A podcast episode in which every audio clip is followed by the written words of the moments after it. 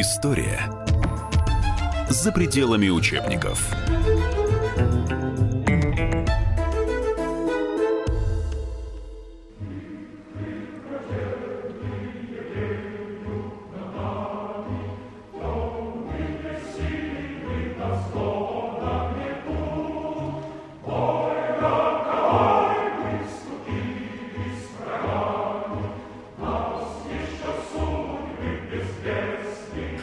Здравствуйте, это «История за пределами учебников» в студии политический обозреватель Александр Гришин. И начал я передачу не случайно именно вот с этой песни, потому что структура организации, которые представляют единую вот структуру, так в исторической парадигме, она существовала всегда именно вот в таких условиях, что с этими враждебными вихрями и боролась. 20 декабря 1917 года, 100 лет назад, при Совете народных комиссаров была создана Всероссийская чрезвычайная комиссия по борьбе с контрреволюцией и саботажем, она же ВЧК. Справка на радио «Комсомольская правда». ВЧК – Всероссийская чрезвычайная комиссия по борьбе с контрреволюцией и саботажем. Создана 20 декабря 1917 года. Упразднена 6 февраля 1922 года в связи с передачей полномочий Государственному политуправлению при НКВД РСФСР. ВЧК была органом диктатуры пролетариата по защите государственной безопасности РСФСР и руководящим органом борьбы с контрреволюцией на территории всей страны. Для борьбы с контрреволюцией на местах ВЧК имела территориальные подразделения. Ленин называл ВЧК ЧК разящим орудием против бесчисленных заговоров и покушений на советскую власть. С января 1921 года ВЧК занималась также ликвидацией беспризорности. От сокращения ЧК произошло слово «чекист». У нас сегодня в гостях один из людей, которых можно с полным правом назвать на самом деле чекистом, хотя он еще и ученый, и историк, доктор исторических наук, генерал-лейтенант в отставке Александр Александрович Зданович. Здравствуйте, Александр Александрович. Добрый день.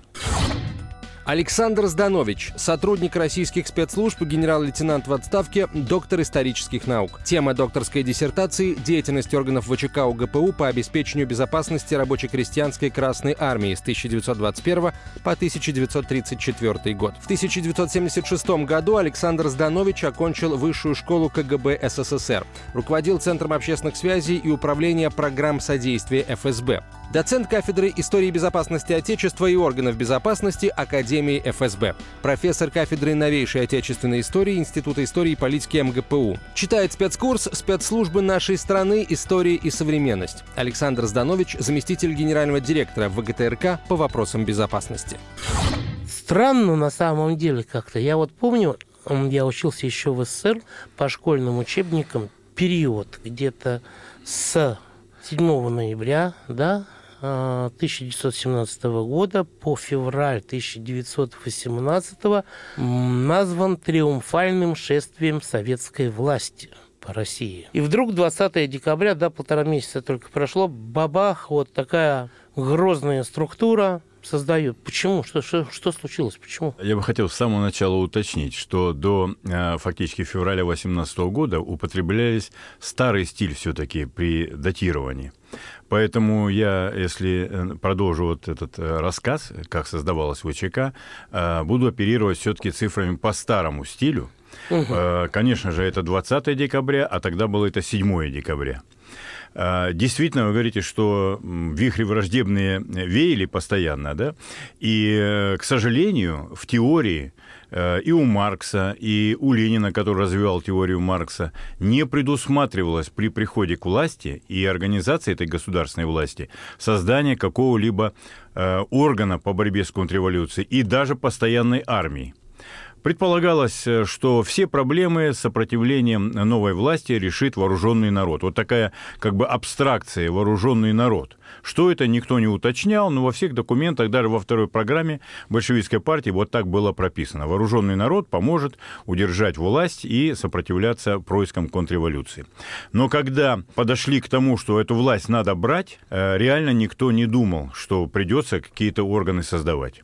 Я просто напомню, 12 октября 17 года создается военно-революционный комитет, главной задачей которого было, конечно, проведение вооруженного восстания в Петрограде. Ядром этого военно-революционного комитета был военно-революционный центр большевиков, в который вошли пять человек, были избраны пять человек. Это э, Дзержинский, Ленин, Свердлов, Бубнов, но они составили ядро-то составили, но никаких органов, опять же, даже идей не было э, этих органов создавать какие-то. Проводится восстание, как мы знаем, 25 октября, опять же, по старому стилю, надо организовывать уже власть не только в Петрограде, но и по всей стране. В этот период времени главная задача была что?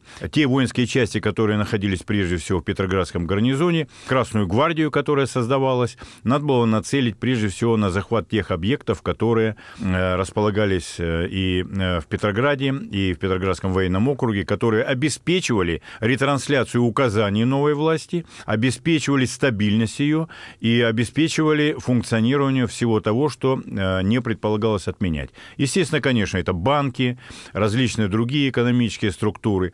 И в этот период времени никто не предполагал, что сопротивление будет таково, что оно не только вооруженный характер будет носить, потому что сбежал Керенский, э, вместе с генералом Красновым они начали наступать на Петроград, пришлось создавать отряды определенные для противодействия, но внутри Петрограда главной угрозой, которая которая сформировалась, это был саботаж государственных чиновников. И эти люди э, реально понимали, что если они забастуют, эта забастовка примет всеобщий характер, государственный характер, то новой власти не будет как возможности удержаться. Все будет заблокировано, все проведение, как сейчас мы говорим, транзакций каких-то финансовых и так далее, и так далее. Э, и тем не менее, э, угроза такая существовала, реально абсолютно существовала, но ни большевики, ни их э, соратники по коалиции левые эсеры, которые тоже входили в состав военно-революционного комитета, никаких мер для этого организационных не предпринимали. И только по тем данным, которые вот сейчас есть в распоряжении историков, 26 э, или 27 октября была создана военно-следственная комиссия военно-революционного комитета, некий прообраз такого органа. Он не был оперативно-розыскным органом. Предполагалось, что вооруженные гвардейцы, красногвардейцы или там э, представители воинских частей будут приводить, задерживать и приводить э, тех, кто сопротивляется новой власти, по тому понятию контрреволюционеров, да? а следственная военно-следственная комиссия уже будет с ними разбираться. Как раз состав военно-следственной комиссии, в ее руководство не вошло ни одного левого эсера СССР, только большевики. Причем, подчеркну, большевики с большим стажем партийным и имеющим, как это не покажется странным, имеющим высшее юридическое образование. Я вам назову просто несколько человек. Стучка – член партии с самого начала 900-х годов, а, Красиков, Тарасов Родионов, а, и еще несколько большевиков вот такого класса, да, калибра, я бы даже сказал, да, они составили ядро военно-следственной комиссии. И они все имели высшее юридическое образование. А, конечно же, члены ВРК, где были левые ССР, они тоже пытались воздействовать на ход работы этой комиссии, как показывают документы, личный состав ее неоднократно чистился или проверялся, да, их действия подвергались сомнениям, и так, ну, достаточно сказать, что в один из дней, например, было выписано более 100 ордеров на аресты именно по линии военно-следственной комиссии. Я уже не говорю о том, что выписывали и другие э, учреждения. Как минимум еще несколько различных следственных комиссий существовало. Ну, к примеру, следственная комиссия при э, комиссаре Петроградской крепости или военно-морская следственная комиссия, следственная комиссия при военном отделе Петроградского совета и некоторые другие. То есть такая э, разношерстность получилась, но все-таки я бы сказал, что основной была эта военно-следственная комиссия. И здесь я должен подчеркнуть очень важную мысль, э, которую я для себя вынес из изучения документов этой поры. Произошло два важных э, так сказать, экспромта революционного действия. И продуктом этих, э, этих экспромтов создание стало ВЧК, и второй продукт – это назначение Дзержинского. Еще раз повторяю, это э, продукты экспромта. Никто не планировал ни создание этих организаций, и никто не планировал э, назначение Феликса Эдмундса Дзержинского руководителем одной из этих структур. Мы сейчас должны уйти на небольшой перерыв, после которого вернемся в эфир и продолжим разговор о столетии ВЧК.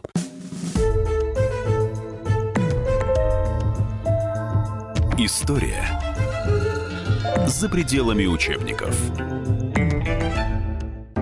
можно бесконечно смотреть на три вещи. Горящий огонь, бегущую воду и телевизор. А телевидение можно еще и бесконечно слушать в нашем эфире.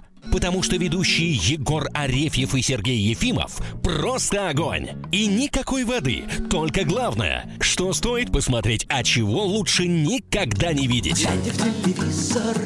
Программу «Глядя в телевизор» слушайте по средам с 8 вечера по московскому времени. История за пределами учебников.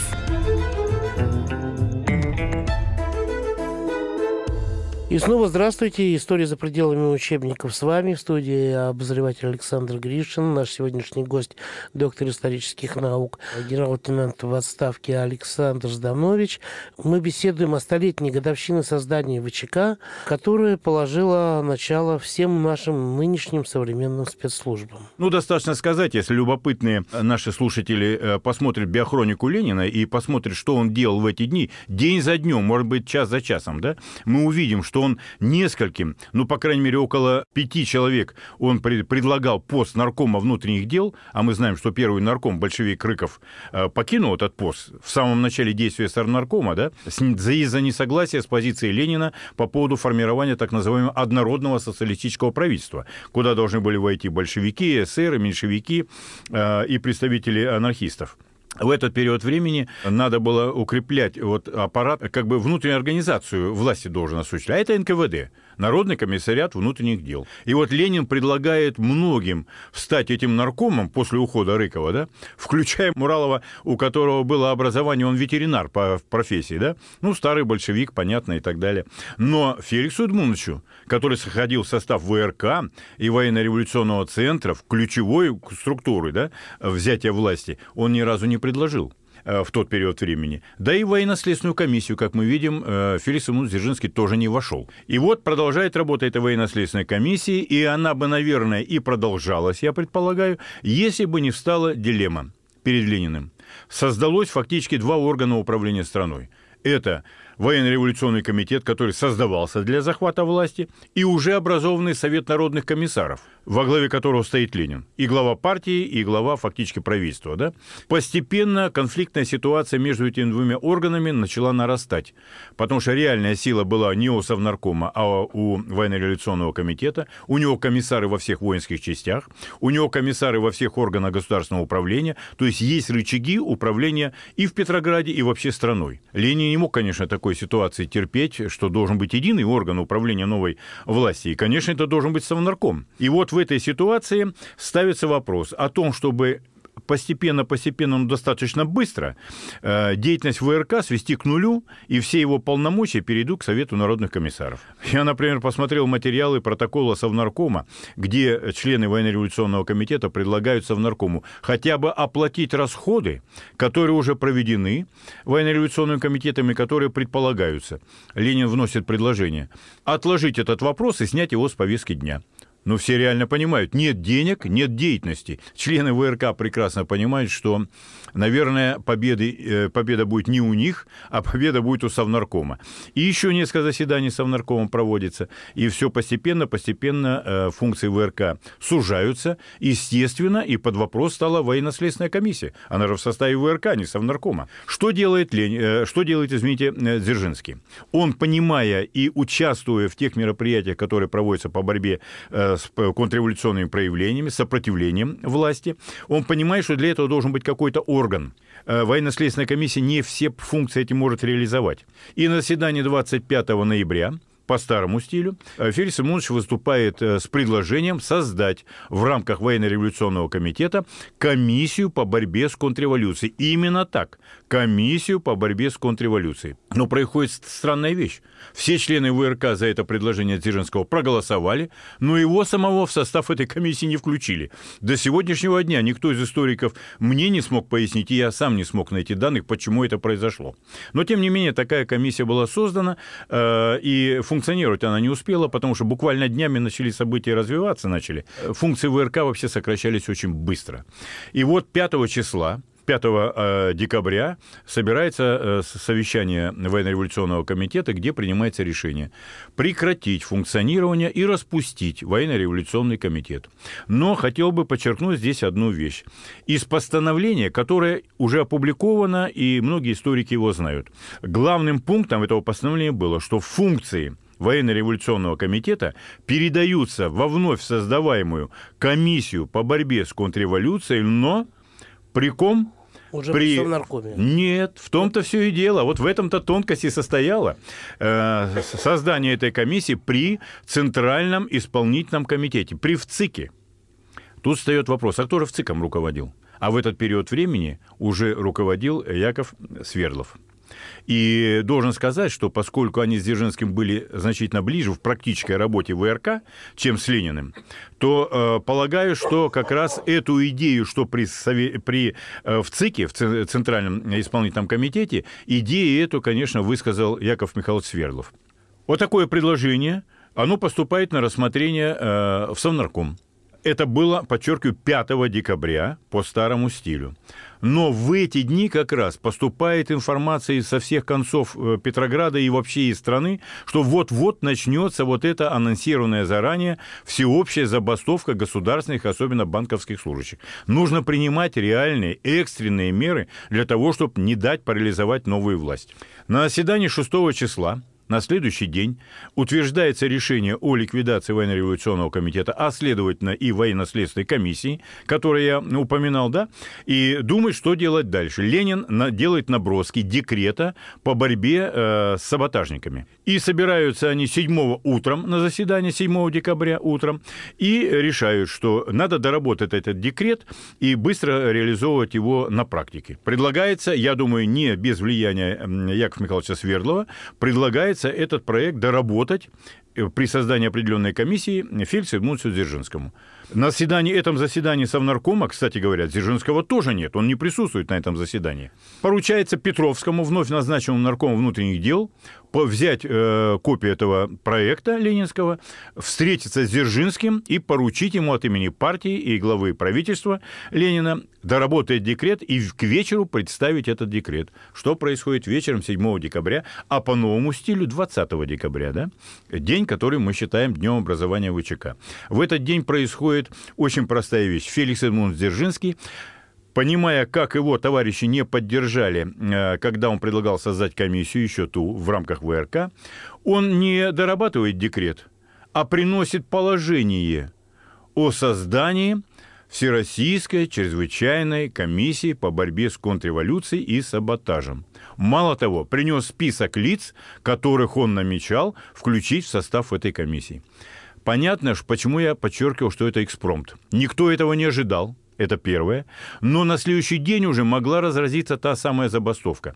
Э, правительство, и включая Ленина, были поставлены в узкие рамки временные для принятия кардинального решения. Утверждается то, что принес Дзержинский, ему поручается декрет-то все-таки доработать, но через несколько дней он будет доработан, этот декрет. Утверждается создание этой комиссии, и предложение Дзержинского он назначается председателем этой комиссии. Справка на радио «Комсомольская правда». Феликс Дзержинский родился в Белоруссии в 1877 году. В детстве мечтал стать священником, а в 18 лет стал профессиональным революционером. Подпольной клички – астроном, переплетчик, Яцек – Несколько лет отсидел в тюрьме. Во время Октябрьской революции принимал участие в захвате главного почтамта и телеграфа. За одни сутки написал доклад об организации и составе комиссии по борьбе с саботажем. 7 декабря 1917 года по старому стилю и 20 по новому выступил со своим докладом на заседании Совнаркома, с одобрения которого и была образована Всероссийская чрезвычайная комиссия по борьбе с контрреволюцией и саботажем ВЧК. Дзержинского назначили ее председателем. Феликс Дзержинский скончался в июле 1926 года от сердечного приступа. Что сделал Ленин на заседании Совнаркома? Он вот это положение, которое предусматривалось ранее при ликвидации военно-революционного комитета, что эта комиссия ВЧК создается при ВЦИКе, заменяет Советом народных комиссаров. Потому что в ЦИК это уходит, значит, из его компетенции одна из отраслей управления, ну, так скажем, государством, да, его безопасности, уходит в, э, в Центральный исполнительный комитет, где и эсеры, и представители других партий есть, и еще сама работа этого высшего законодательного органа не отработана. Но практикой занимается Совнарком. Поэтому Ленин посчитал, и правильно посчитал, что должны все функции, включая Всероссийскую ЧК, быть при Совнаркоме. Вот так и создалось 7 декабря А сам, стилю. себя предложил, да? Э, Это абсолютно так. Э, В советской историографии эти вопросы не подчеркивались, и мало вообще употреблялось о том, что была военно-следственная комиссия, что там были люди с высшим юридическим образованием и так далее. Э, Очень просто все объяснялось. Во всей литературе, если вы посмотрите, писалось так, что военно-революционный комитет выполнил свои функции, и они были переданы вновь созданной по решению Ленина Всероссийской чрезвычайной комиссии. Ленин только утвердил то предложение, которое представил Феликс Эдмунд Дзержинский. Но при этом оставил новую спецслужбу при себе. да? Да, это абсолютно, и это правильное было решение, потому что э, в тех э, условиях э, именно таким органом действующим был не в ЦИК, а был Совет народных комиссаров. И, конечно же, эта функция должна находиться в Совете народных комиссаров. Но думаю, мне так кажется, из тех материалов, которые я изучал, что все-таки предложить Дзержинского назначить на эту должность было мнение Якова Михайловича Свердлова. Не Ленина, а Якова Михайловича Свердлова. Мы сейчас уходим на перерыв, после которого вернемся. Оставайтесь с нами.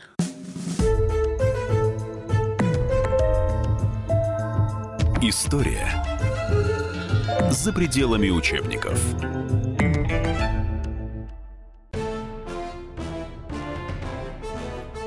Товарищи солдаты и офицеры российской армии. Полковник Баронец разрешает обратиться. Звоните и задавайте накопившиеся вопросы. Угроза НАТО, жилье для военнослужащих и перевооружение России. Обо всем этом Виктор Баронец знает лучше других. Программу «Военное ревю» слушайте по будням в 11 утра и в 5 вечера по московскому времени. История за пределами учебников. История за пределами учебников снова с вами. Столетняя годовщина создания ВЧК. Оказывается, это было совсем не так, как мы привыкли читать в учебниках и видеть в кино. И об этом нам сегодня рассказывает доктор исторических наук, генерал-лейтенант в отставке Александр Александрович Зданович. До лета 18 года, как я понимаю, борьбой с контрреволюцией ВЧК не занимался, а бандиты, налетчики, значит, и спекулянты. Да? А вы знаете, э, тут вот что надо уточнить. А, Ведь э, мы сегодня можем юридически структурировать, да, что саботаж, массовые грабежи и так далее, это в тот период времени проявление контрреволюционные. Контрреволюционные, да. Поэтому под названием контрреволюции все это вместе понималось и считалось, что ведется борьба с контрреволюцией. Потому что далее, когда действительно начинают появляться подпольные организации, белогвардейские, там, антантовские и так далее, и так далее, это уже трансформируется, и борьба с контрреволюцией, ну, скажем так, принимает более четкие формы. Я так понимаю, что когда кого ловили из политических противников, тоже сначала не расстреливали. Вообще никого не расстреливают. Вы знаете, вот в связи с этим До, расстрел... какого, до какого года? Рас- Сейчас я поясню. С расстрелами и расстрелами здесь надо очень четко э, подходить. Несколько авторов, я знаю, историков, и зарубежных, и российских историков, которые утверждают, ребята, почему большевики только вошли первоначально в ВЧК? А не было левых эсеров, допустим, которые в правительство входили, да, которые в Совнарком входили, а их не было в ВЧК. Это большевики, по их утверждениям, специально делали, чтобы сосредоточить борьбу с контрреволюцией под контролем одной партии большевистской и действовать только в интересах этой партии. Я опровергаю их и говорю, ребята, дорогие, посмотрите, что делали сами левые эсеры. Совнарком утверждает, э, принимает э, рекомендацию левых эсеров и назначает командующим э, Петроградским военным округом левого эсера подполковника Муравьева. Какой первый приказ издает подполковник Муравьев, который допускает самосуд со стороны рабочих, солдат и матросов на улицах Петрограда? О чем можно говорить? Это левый эсер, это не большевики приняли. Пришел, пришел большевикам потом отыгрывать назад и принимать решение по линии Совнаркома, чтобы дезавуировать этот приказ. Это левые эсеры, да? Никаких расстрелов не было. По крайней мере, за период Петроградский мы знаем один период. А, одного. Это князь Эболи некий, да, это преступник, грабитель, убийца, который действовал под именем сотрудника ВЧК. Вот его изловили, его единственного расстреляли. Справка на радио «Комсомольская правда». Самозваный князь Эболи, он же Маковский, он же Далматов. Бандит-авантюрист. 26 февраля 1918 года по специальному постановлению ВЧК расстрелян вместе со своей сообщницей Брит. Они совершали грабежи и разбои под видом обысков, производившихся от имени советских органов безопасности. Зампред ВЧК Яков Петерс так объяснял причины применения расстрела как высшей меры наказания. Вопрос о смертной казни поднимался в нашей среде, и в течение нескольких месяцев мы отклоняли ее как средство борьбы с врагами. Но бандитизм развивался с ужасающей быстротой и принимал слишком угрожающие размеры. По словам Петерса, это обстоятельство заставило в конце концов решить, что применение смертной казни неизбежно, и расстрел князя Эболи был произведен по единогласному решению. Никаких расстрелов не было. Аресты, да. Так и то аресты начали возникать, я бы такой термин, может быть, допустил, да, левые эсеры. Им даже это не нравилось, потому что во главе и стал нарком юстиции, как я говорю, Штемберг, это левый представитель левых эсеров, они какие-то хотели рамки. Но какие рамки юридические, когда уголовный кодекс не действует, процессуальный кодекс никакой не действует, никакие процедуры следственные не определены, да, а выступлений таких каждый день, почитайте если газеты, петроградские газеты за конец 17-го, начало 18 -го года, это кошмар, что творилось в городе, да? Разграбление этих винных складов, постоянные пьяные бунты эти, ограбления массовые, там, убийства и так далее, и так далее. Вот чем надо было бороться, потому что в этом проявлялась э, власть. Если власть это не делала, это была, не была бы власть. Вот вы сказали, что у этого бандита, князя Эболи, Эболи было удостоверение сотрудника ВЧК. Но... Удостоверения у него не было, у него поддельный мандат был. Поддельный мандат, да. да. А вот у английского резидента Сиднея Рейли, Говорят, было настоящее удостоверение сотрудника ВЧК. Вот это тоже... И даже, говорят, я слышал, что он даже прослушивал телефон Дзержинского. Сидни Рейли, английский разведчик. Родился в Одессе. Имя при рождении Соломон Розенблюм. Помимо русского, свободно говорил еще на шести языках. В России шпионил с 1910 года. После революции появился в Одессе, где занялся созданием английской агентурной сети. Затем планировал подкупить личную охрану Ленина, латышских стрелков, для совершения государственного переворота. Рейлер координировал мятеж левых эсеров в Москве, активно вербовал российских госслужащих для получения необходимой информации. Рейли действовал как под собственным именем, так и под именем сотрудника уголовного розыска Константинова, турецко-подданного купца Массина, антиквара Бергма. В 1918 году сбежал в Англию, где стал консультантом Уинстона Черчилля по русским вопросам. Сидни Рейли – один из прототипов Джеймса Бонда. У нас вот по раннему периоду деятельности ВЧК очень много баек, к сожалению. Ничего этого не было. Да, действительно, у Рейли было удостоверение Рейлинского сотрудника ВЧК. Но кто ему это сделал? Небольшую, может быть, историю такую расскажу, которая связана с созданием ВЧК, но впрямую к ВЧК не имеет отношения. Сначала шестая уголовно-следственная комиссия э, в Петрограде существовала, а потом центральная уголовно-следственная комиссия, которую возглавлял Владимир Григорьевич Орлов. Это бывший э, следователь по особо важным делам, прежде всего по шпионажу. Он, будучи следователем еще при царе, он вел дело Феликса Эдмундса Дзержинского э, в Варшаве, когда Феликса Эдмундса арестовали. Он его дело вел. И у них сложились достаточно такие, я скажу, ну, если не дружеские, то нормальные взаимоотношения между подследственным и следователем. Он никаких к нему жестких мер там не принимал и так далее. И вот он под фамилией Орлинский возглавил вот эту вот э, самую уголовно-следственную комиссию. И он был в контакте с Петроградской ЧК был в контакте с Урицким, председателем Петроградской ЧК. И на это, это после революции. Конечно, сразу после революции. И на этой основе он э, добился выдачи Рейли вот такого удостоверения. Он был в контакте с Рейли. Потому что он действовал в интересах Белогвардейской Алексеевской организации подпольной и был в контакте с разведчиками, сначала французскими разведчиками, потом с английскими разведчиками. Вот он сделал ему это э, удостоверение не центрального аппарата, уже который существовал в Москве, а сделал Петроградское ЧК удостоверение ему. Это первая байка, которая, что он сотрудником ЧК или там проникли, смогли сделать документ. Это был конкретный человек, который это проделал. Что с этим э, следователем стало потом? А следователь этот чуть не стал первым контрразведчиком ВЧК. Вы знаете, это очень Оба. интересная Начальником история. контрразведки? Конечно. Феликс Имон Дзержинский, он же прекрасно понимал. Вы посмотрите, первый э, состав э, ВЧК, да? Э, э, Основная из них масса не имела ни высшего образования, тем более юридического не имела. И он понимал, что нужны люди грамотные, которые тонкую работу могут вести. И вот однажды он приезжает в Петроград, приходит в военно-следственную, вот эту уголовно-следственную комиссию и видит никого иного, как Орлова, следователя Владимира Григорьевича, который вел его следствие в 2012 году еще э, в Варшавской цитадели. Он ему говорит, что да, я под фамилией Рынский, я перешел на сторону советской власти, работаю, потому что я имею юридическое образование, работал всю, все время в период войны по борьбе с германским шпионажем, а мы знаем, что э, Дзержинский, еще раз подчеркиваю, левый коммунист. Он против немецкой оккупации, он против заключения э, договора мирного с немцами. А тут специалист в области борьбы с немецким шпионажем. Переписка завязалась э, э, с Петроградом нешуточная у Дзержинского по поводу того, что он должен Орлова к себе забрать. Он добился только одного. Орлов приехал в Москву и читал лекции на курсах ВЧК по контрразведке по борьбе с немецким шпионажем. Но, к счастью для ВЧК, его Крестинский, будучи э, наркомом э, внутренних дел э, Северной коммуны, он не отпустил Орлова для работы постоянной ВЧК.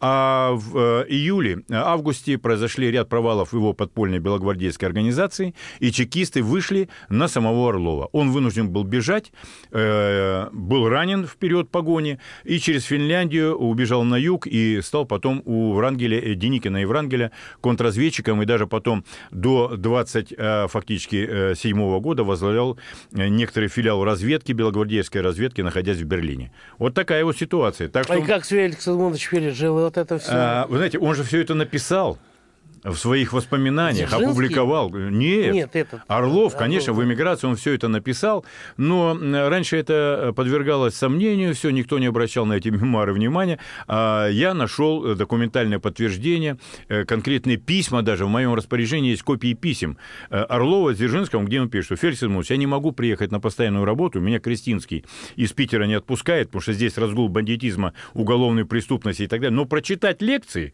по борьбе с немецким шпионажем э, он мог. А вообще много было, ведь предшественником было охранное отделение по функциям. А, Вы знаете, вот тоже здесь очень много баек, которые я хотел бы развеять.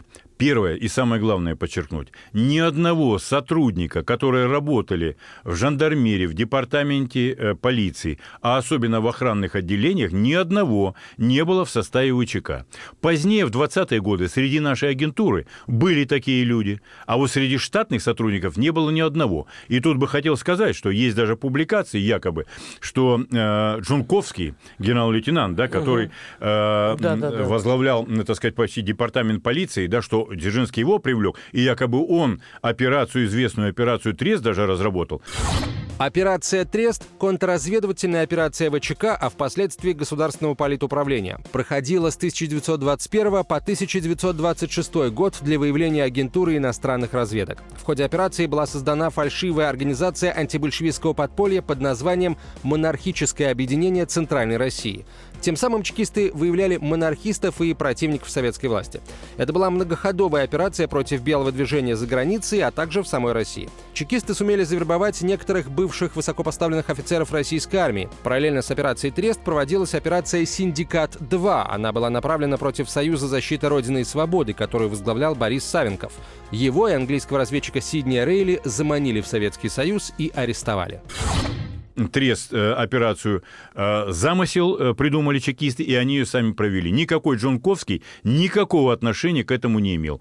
Слушайте, вообще, вот как, как- какая в эти переломные моменты для авантюристов, для кого угодно. А время такое, вы знаете, революционное время. Вот мне э, раньше, ведь у нас было все четко, да?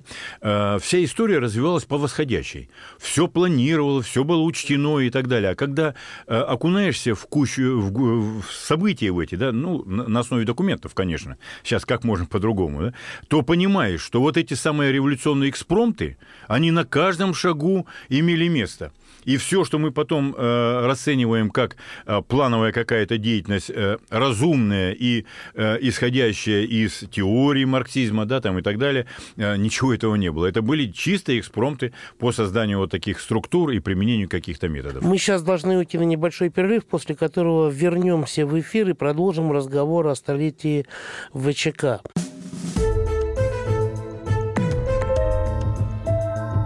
История за пределами учебников. Товарищ адвокат! Адвокат! Спокойно, спокойно. Народного адвоката Леонида Альшанского хватит на всех. Юридические консультации в прямом эфире. Слушайте и звоните по субботам с 16 часов по московскому времени.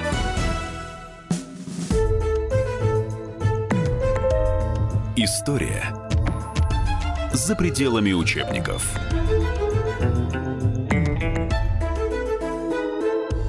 История за пределами учебников снова с вами. Столетняя годовщина создания ВЧК. Оказывается, это было совсем не так, как мы привыкли читать в учебниках и видеть в кино. И об этом нам сегодня рассказывает доктор исторических наук, генерал-лейтенант в отставке Александр Александрович Зданович. А вторая попытка создания контрразведки тоже была экспромтом? А, она, это вот, кстати говоря, практически тоже был экспромт.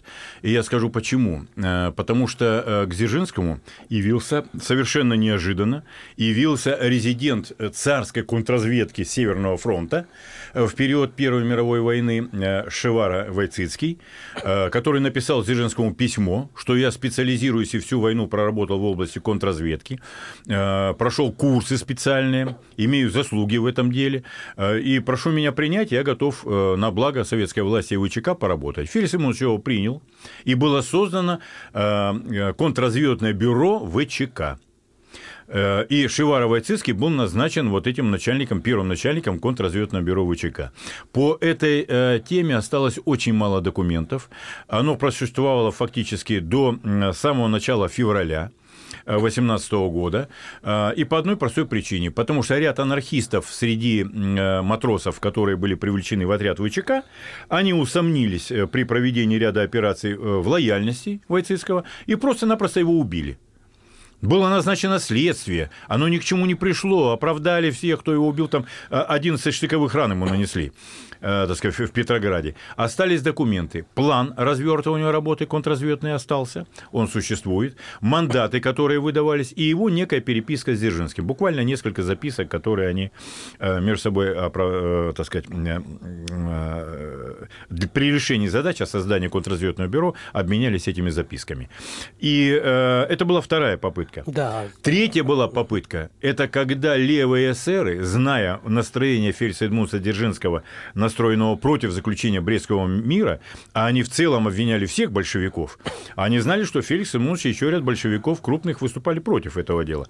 Они высказали такое, что ВЧК работает в интересах немецкого империализма, в интересах посольства нового, которое приехало, а на базе этого посольства есть разведчики, и они готовы развалить, так сказать, э, советскую власть. Чтобы не допускать таких э, измышлений, я бы так по-другому бы не назвал, да, Дзержинский согласился на предложение левых эсеров о назначении их представителя в ВЧК. И, как мы знаем, таким представителем был выдвинут мальчишка, по сути дела, 19-летний э, Яков Блюмкин, которого Дзержинским принял на работу в ВЧК и назначил его начальником э, секретного отделения в отдел по борьбе с контрреволюцией. Он называл «Секретное отделение по борьбе с немецкой агентурой».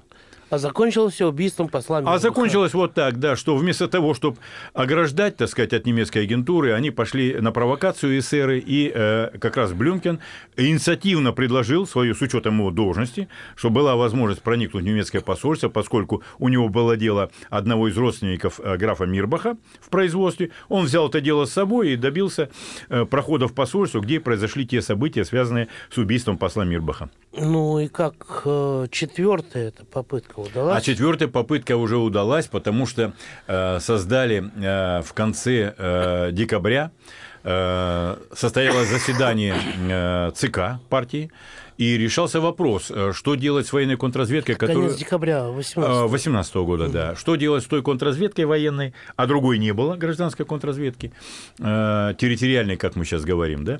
Э, Была военная контрразведка, созданная под названием «Военный контроль» в рамках военного ведомства, Троцким создана. Но поскольку были разногласия между этим военным контролем и чекистами, то ЦК принял решение создать единый орган. Этот орган пока еще тогда назвали э, как раз 19 декабря, это уже я говорю по новому стилю, 19 декабря 2018 года назвали военным контролем, а к концу декабря его преобразовали в особый отдел, но первоначально он назывался не особый отдел ВЧК, а особый отдел республики. Да, так же, как Реввоенсовет. Вы посмотрите, куда э, первый начальник Кедров э, завел дело, да? Но потом все-таки Кедрова урезонили и назвали э, особый отдел при ВЧК. При не в составе ВЧК, а при ВЧК. Так вот, э, особый отдел взял все функции военной контрразведки, военного контроля, который, в свою очередь, взял традиции военной контрразведки царской еще, и э, вся вообще контрразведная работа была сосредоточена в особом отделе до 6 э, мая 1922 года, когда разделился особый отдел на особый отдел и контрразведный отдел. Вот до этого времени вся контрразведка была в особом отделе при ВЧК. Давайте, времени уже фактически нету. А, Может быть, назовете, я без там ФСБ и СВР и так далее, просто вот комитет, конторы и так далее. Самая легендарная удача из тех, которые известны, и самый легендарный провал. Э, Знаете, я, я э, вообще э, специализируюсь на 20-х, начале 30-х годов. Скажу почему. Потому что как раз тогда проявилась так называемый human intelligence, да, то есть борьба умов в разведке и в контрразведке. Были уникальные люди, которые работали и в разведке, и в контрразведке. Я действительно их считаю уникальными, потому что многие операции, которые проводились, я уже называл такие, операция Трест, операция Синдикат, операция С-4, э, внутренняя э, российская э, э, организация, и до этого С-1, и там, да, там много было таких операций, Академия, э, представительство, я бы называл вот это э, криптонимы эти, да, операции, много можно было называть. Но в основе их лежали э, действия конкретных сотрудников. И мне кажется, что вот главный удар, который был нанесен в период массовых репрессий, это уничтожение вот этого замечательного ядра, вот этих думающих профессионалов, которые приобрели замечательный опыт и выходили, э, выходили героями, выходили победителями из схваток с иностранными разведками. И, впрочем, и с такими, как э, английская разведка, которая считалась самой мощной и самой тонкой и коварной в тот период времени. То есть Артузов, Боки, Лацис, Кедров, Фуншлихт, да, Это вот вы называете, опять же, фамилии, но не всех я бы к этой категории причислил, вот честно говоря. да? Петерс. Это надо конкретно развива- э, развивать эту ситуацию. Э, Я думаю, многие из них нет, э, не Многие подошли нет. под эту категорию, да, потому что надо различать тех, кто действовал в условиях красного террора, кто в условиях гражданской войны действовал, и тех, кто там приобрел опыт, определенные уже начатки вот этих оперативных мероприятий, и в, в начале 20-х годов постепенно-постепенно начал развивать в виде конкретных операций, конкретных агентурных комбинаций и так далее, и так далее. И вот если бы эти люди сохранились, я думаю, мы бы и к началу Великой Отечественной войны подошли бы в другом немножко качестве, я имею в виду со стороны органов госбезопасности, разведки, контрразведки и других органов. То есть вот не хотите назвать ни удачи, ни провала, да? А вы знаете, э, об удачах э, в разведке и контрразведке принято не особо распространяться, да? А провалы, э, ну, конечно же, были. Ну, начнем, например, с дела Локарта. Я считаю, что это не совсем была удачная. Хорошая операция была продумана, но неудачная. Рейли, главного резидента, не поймали? Не поймали. Локарт, как дипломат уехал, уехал. Многих других французских разведчиков мы ни одного практически не взяли. Дэйвер Тамон, который занимался диверсионной работой замрезидента, уехал. Лоран, капитан, который нелегальную работу здесь проводил, резидент, уехал. Мы их никого не взяли. И что? Когда мы подошли в конце 18 года, в октябре, к открытому судебному процессу, то кроме Каламантиана, который возглавлял э, разведку американскую, да, и в основном занимался экономической разведкой, да, вот его агентурная сеть, и он стал главным фигурантом этого дела. Но я считаю, что говорить о том, что это уникальная была операция и достаточно успешная, ну, наверное, будет большим допущением. Ну, Релли потом все равно поймали. Так его поймали уже, 24-м. извините, в На 25-м трест, году. На трест, на трест Да. поймали. В А 25 вот. И казнили. Э, Понятное дело, он приговорен был, кстати, по этому процессу, официально по приговорен был процессу трибуналом. Локкарта, да, еще? он был приговорен к, сме- к смертной казни. То есть второй раз судить его было не надо. А какой смысл уже, когда приговор есть, и он только вступил в в силу? Так что тоже, ну, не так, чтобы уж совсем провал. Вот, да. и я специально, вы заметили, наверное, поскольку мы все-таки празднуем годовщину столетия образования Да. ВЧК, и речь у нас сегодня идет об этом, О первом я не годе, спускаюсь да, вот. дальше, да, э, особенно к периоду Великой Отечественной войны, замечательные операции, классные операции, и разведки, и контрразведки были. А мы на, на начальных периодах. И почему я вам скажу еще это интересно? Сегодня буквально я открыл, э, набрал просто в поисковике, набрал столетие ВЧК. Что мне прежде всего выпало в поисковике в Яндексе? Не знаю. значки, медали юбилейные А, и так далее, и так а. далее. То есть статей аналитических, исследовательских статей. Мне не выпало, что написано и подготовлено к этому периоду. Я был очень расстроен, честно. Я думал, Ну, что новый у нас, значок, что? у нас нет, значки-то это можно сделать в любой момент. Но мне кажется, надо точнее и лучше, глубже изучать нашу историю, в том числе и вот те, э, тот период подготовительный к созданию ВЧК, я бы так ее назвал, да, или предшествующий, и первое время создания ВЧК. Еще много и много есть неисследуемых моментов. И в первую очередь сотрудникам тех структур, которые являются наследниками ВЧК в настоящее время. Это была история за пределами учебников. С вами был ведущий Александр Гришин и наш сегодняшний гость, доктор исторических наук, ученый, но не только, генерал-лейтенант в отставке Александр Александрович Зданович. Спасибо. До свидания. Вам спасибо, что представили слово высказаться по этому важному юбилею. Всего доброго.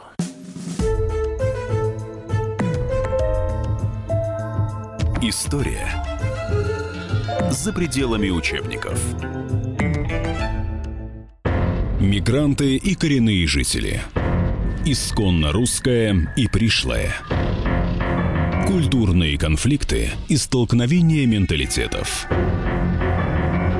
Пресловутый НАЦ-вопрос встает между нами все чаще и острее. Ставим его ребром на радио «Комсомольская правда». Программу «Национальный вопрос» слушайте каждую пятницу после 7 вечера по московскому времени.